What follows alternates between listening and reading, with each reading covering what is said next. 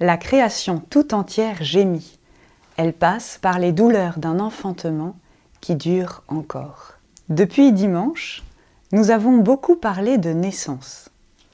Celle du Christ en nous, notre propre naissance à la vie nouvelle d'enfant de Dieu, puis notre collaboration dans la naissance du Christ chez les autres. Finalement, en y prêtant attention, nous sommes sans cesse en gestation, d'une manière ou d'une autre. Mais nous ne sommes pas les seuls. La création tout entière gémit. Elle passe par les douleurs d'un enfantement qui dure encore.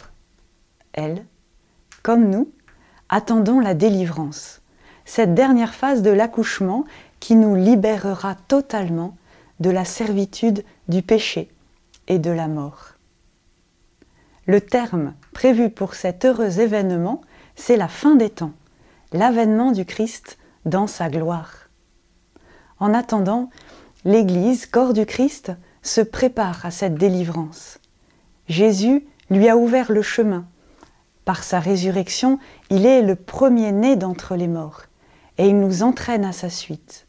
Là où il est passé en tant que tête, tout le corps va suivre.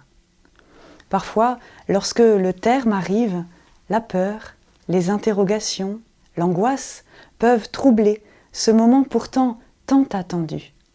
C'est vrai que dans toute naissance, il y a nécessairement une part d'incertitude et d'inconnu.